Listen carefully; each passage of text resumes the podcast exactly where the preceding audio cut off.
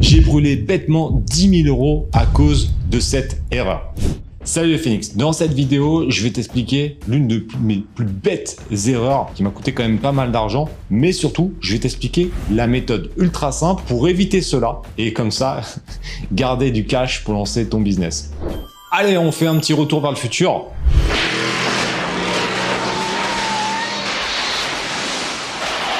Mais là ce coup-ci c'est dans le passé. On se retrouve il y a quelques années en 2014. J'étais dans mon local à Rambouillet, on était quatre avec mon associé et deux euh, apprentis. Donc pour le savoir, nous on développait des produits dans la téléphonie, donc vous faisait tout ce qui était accessoires. Cette année-là, c'est Apple qui va annoncer la sortie de son iPhone 6. maintenant, on est à l'iPhone 14. À l'époque, on était à l'iPhone 6. Et quand l'annonce est faite, tout de suite, je contacte mon fournisseur et je lui dis voilà, je veux des coques pour l'iPhone 6, l'iPhone 6S et l'iPhone 6 Plus. Il y avait trois types d'iPhone qui sont sortis en même temps. Ça, c'est super important pour la suite de cette histoire. Nous, on avait plein de produits, mais on avait un produit qui cartonnait vraiment, c'était des coques intégrales avant-arrière transparentes. C'est un produit qu'on vendait entre 8 et 10 euros, mais qu'on achetait 1 euro. Donc les marges étaient vraiment super importantes. Donc comme pour chaque lancement, je passe une commande de 10 000 pièces directement. Donc là, allez, on va voir un petit peu ton niveau mathématique. Ça, c'est niveau euh, CP. Hein. 10 000 pièces à 1 euro. Ça fait une commande de combien? Donc 10 000 à, allez, des chiffres des lettres, bah ça fait 10 000 euros, hein, logique. Hein. Donc on est parti avec un budget de 10 000 euros uniquement pour ces coques, sachant que derrière, on avait également commandé des étuis avec des clapets, enfin pas mal de trucs pour avoir une gamme plus ou moins complète. Donc, comme d'habitude, c'est un fournisseur avec qui je travaille souvent, je vais payer en virement. Ça veut dire que là, ça fait déjà des années que je travaille avec lui. Donc au début, tu payes sur Alibaba, mais après, tu payes directement par virement. Pendant ce temps, je crée ma fiche produit euh, sur Amazon. On a des trames puisqu'on fait toujours à peu près les mêmes produits, donc on change uniquement le nom du téléphone, etc. Le niveau marketing de l'époque était bien moins important que celui de maintenant. Et c'était il y a 10 ans, donc j'étais beaucoup moins bon que maintenant. Donc on avait des trames qui valaient ce qu'elles valaient, mais on, faisait ça un peu à la chaîne. D'un côté, on, devait faire 200 ou 300 fiches produits par mois. Donc autant te dire qu'on n'avait pas le temps d'analyser et d'optimiser comme on le fait maintenant dans Amazon Révolution, où on va lancer une poignée de produits, mais ultra optimisés. C'était pas la stratégie de l'époque, mais c'est ça qui m'a permis bah, de développer la méthode OA que je te montre directement bah, dans l'étude de cas qui est sous cette vidéo au passage.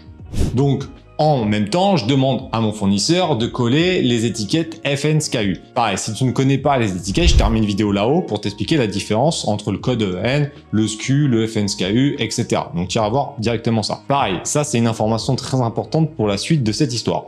Les jours passent, donc nous on fait autre chose, hein, parce qu'on a, on a, pas mal de trucs à faire. Les coques, comme c'est des petits produits, ils partent en avion. Il faut compter entre le moment où on lance la production et la réception, une quinzaine de jours, ce qui est quand même assez rapide, mais au final, on a un système qui est quand même bien rodé, hein, ça fait déjà plusieurs années qu'on travaille avec le même fournisseur, donc ça glisse plutôt bien. Le matin de la livraison, j'ai reçu un, message du PS, donc là je suis au taquet, je regarde à la fenêtre toutes les 3 secondes pour voir si le camion arrive, et vers 11h30, le camion arrive. En plus, c'est un livreur que je connais bien, puisque ça fait déjà des années qui euh, livre nos produits, donc on se connaît, donc j'arrive, et tout de suite, dès qu'il arrive, je vais l'aider, puisqu'on a quand même pas mal de cartons à mettre dans notre entrepôt. Donc voilà, ça prend un petit peu de temps, parce que tu imagines que 10 000, 10 coques, ça fait quand même pas mal de cartons, surtout qu'on a les autres produits, donc voilà, ça en arrive là-dessus. On part manger, et dans l'après-midi, je commence à faire la gestion, puisqu'il faut savoir une chose qui est aussi une de mes plus grosses erreurs, c'est qu'on utilisait le service expédié par Amazon pour envoyer vers Amazon Europe, et on gardait une partie du stock pour la FNAC, eBay, Cdiscount, euh, notre propre site, etc. Donc ce qui fait qu'on des charges fixes à, cause de ces boutiques-là, entre guillemets, qui représentaient, bon, à l'époque, pas mal de chiffre d'affaires, mais chaque année, le chiffre d'affaires de, de toutes les autres hors Amazon a diminué pour arriver à seulement 10% en 2017, l'année avant que je vende mes business pour pouvoir partir dans la formation. Et ça, c'est quand même assez incroyable de se dire que 90% des ventes se faisaient sur Amazon Europe. Et c'est pour ça que maintenant, je te privilégie, enfin, je privilégie vraiment de vendre uniquement sur Amazon, ne pas forcément avoir un entrepôt, etc. de, de charges fixes parce que c'est là où tu seras encore beaucoup plus rentable. Donc en gros, on prépare environ 5000 pièces, je parle des coques euh, transparentes, pour pouvoir les expédier à Amazon. Et là, je ne sais pas encore, mais je viens de déclencher une terrible erreur en envoyant ces 5000 coques à Amazon. Quelques jours plus tard, les produits sont en stock, ils sont arrivés dans l'entrepôt Amazon, la fiche produit est activée, ça commence à vendre. 5 par jour, 10 par jour, 15 par jour, 20 par jour, 30 par jour. Et ça commence à bien monter. Et là, quelques jours encore passent et on commence à avoir les premiers commentaires.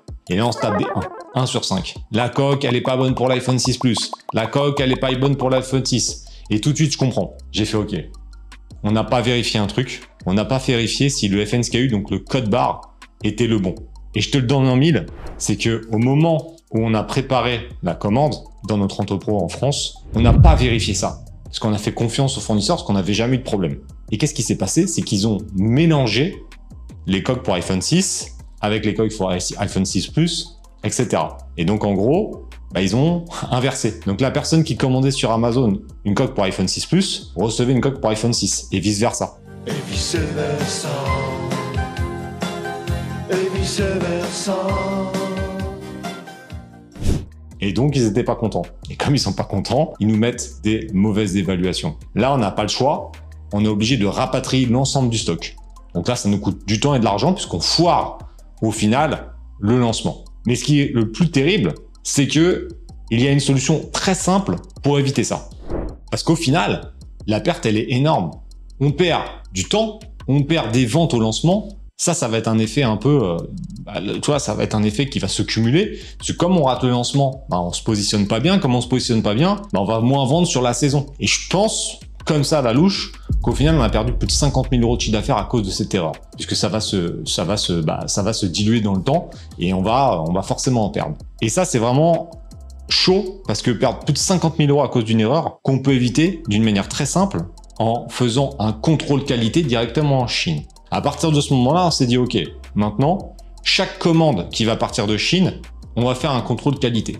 Et peut-être que là, tu te dis, ouais, mais c'est compliqué, moi, je vais vais pas partir en Chine directement pour faire mon contrôle. Et évidemment, tu vas pas partir en Chine pour faire ton contrôle. Mais il y a des sociétés spécialisées là-dedans. D'ailleurs, je t'ai mis notre prestataire directement sous la vidéo, donc en description et en premier commentaire. Tu peux réserver un contrôle qualité. Ils travaillent dans le monde entier. Nous, on travaille avec eux depuis super longtemps. Et quand tu prends un rendez-vous, donc tu vas aller sur le site, tu vas prendre un rendez-vous, tu vas donner l'adresse de l'usine. Évidemment, tu vas dire, voilà, qu'est-ce que tu veux analyser, le nombre de pièces, etc. Donc, tu as un petit formulaire à remplir. Et à partir de ce moment-là, il y a un agent de chez eux qui va aller directement dans l'usine. Évidemment, c'est un agent indépendant. Ok il va faire son analyse. Et là, tu vas repartir avec un dossier d'une cinquantaine de pages pour te dire, bah voilà, euh, ça c'est bon, ça c'est pas bon, etc. Et au moins, en lui disant, voilà, tu vas vérifier la, la qualité du produit, donc ça dépend de ton produit. Nous, dans notre cas, c'était de vérifier le code de l'étiquette, le FNSKU, si c'était le bon, et de vérifier si c'était la bonne coque, donc si c'était bien écrit iPhone 6 pour ce code. C'était super simple.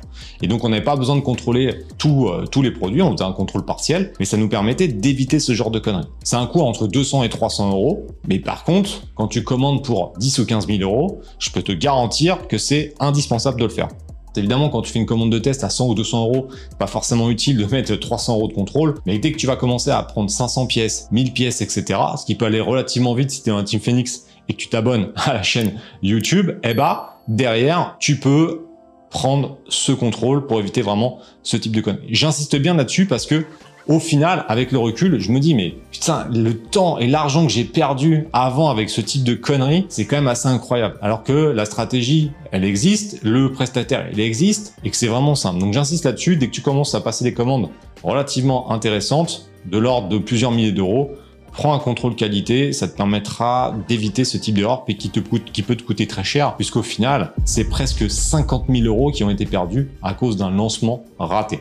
Donc j'espère que tu as aimé cette vidéo. Tu me mettras en commentaire si tu connaissais cette stratégie de contrôle qualité. En tout cas, n'oublie pas une chose, si tu ne fais rien, il se passera rien. Donc c'est à toi de jouer. On se retrouve bientôt pour une nouvelle vidéo. Bye